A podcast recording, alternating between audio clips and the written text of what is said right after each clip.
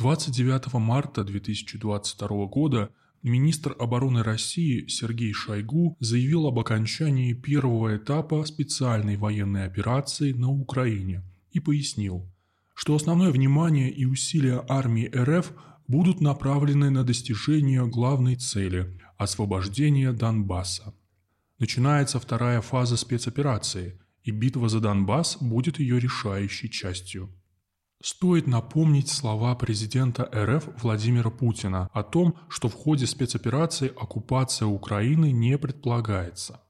За неполный месяц военная инфраструктура и промышленность Украины были почти полностью разрушены, что подтверждает украинская сторона. Потери ВСУ составили 30 тысяч человек, в бронетехнике 65%, в артиллерии и ракетных системах залпового огня 40%, в авиации 62%. Российская армия сделала все это, находясь в численном меньшинстве. Группировка составляла примерно 150 тысяч человек против 250 тысяч солдат ВСУ и 50 тысяч бойцов Нацгвардии Украины – и это не считая пограничников и спецподразделений других ведомств. Кроме того, главнокомандующий ВСУ Валерий Залужный заявил, что с 24 по 26 февраля на Украине было мобилизовано еще 100 тысяч человек, а теперь идет вторая волна мобилизации.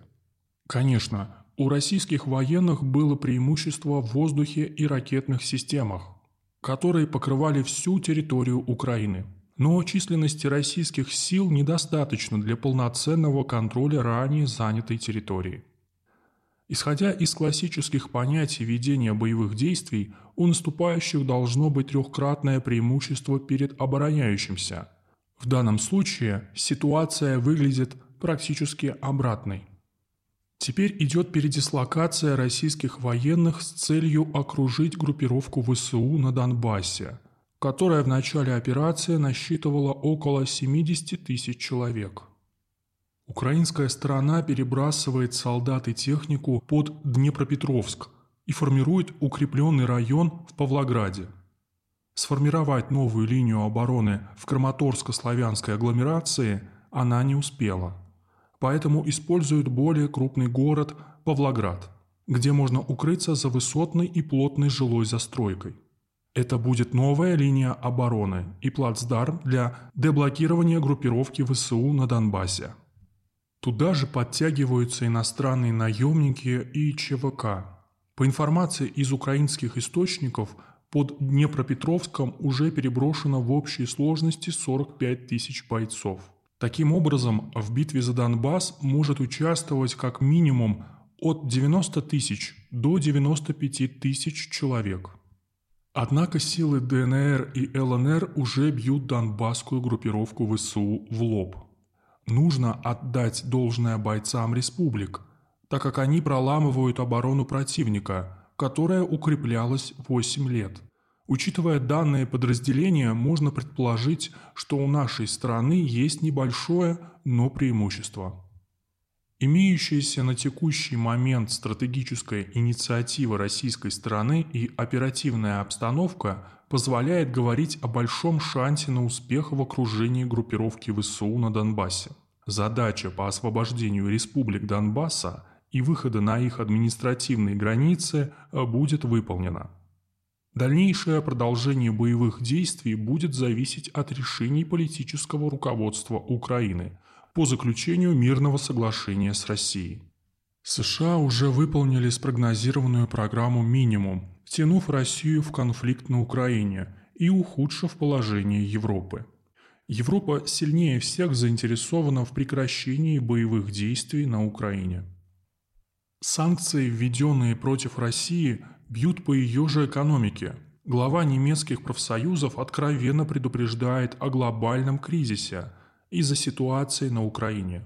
Жесткие санкции нужно сворачивать. Европейские политики заявляют о возможной нехватке продуктов питания, что чревато социальным взрывом. Им нужно договариваться о поставках продовольствия. Несмотря на всю военно-техническую поддержку Западом Украины, объективная действительность говорит о том, что она нуждается в перемирии.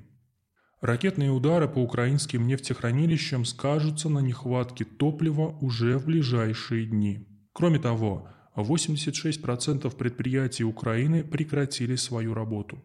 40% не платят зарплату.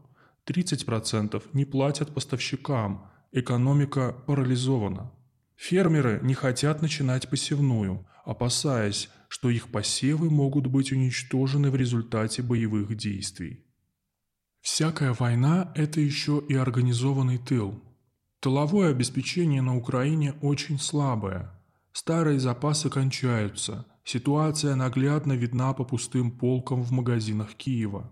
Все это в купе с потерей самых боеспособных частей и давлением представителей Запада должно подтолкнуть украинское руководство к заключению мирных договоренностей с Россией. Предложения украинской стороны, озвученные в ходе переговоров в Стамбуле 29 марта в виде нейтрального безъядерного статуса и запретом на нахождение на ее территории иностранных военных баз и иностранных войск, выглядят большой уступкой по сравнению с позицией, заявляемой до начала специальной операции.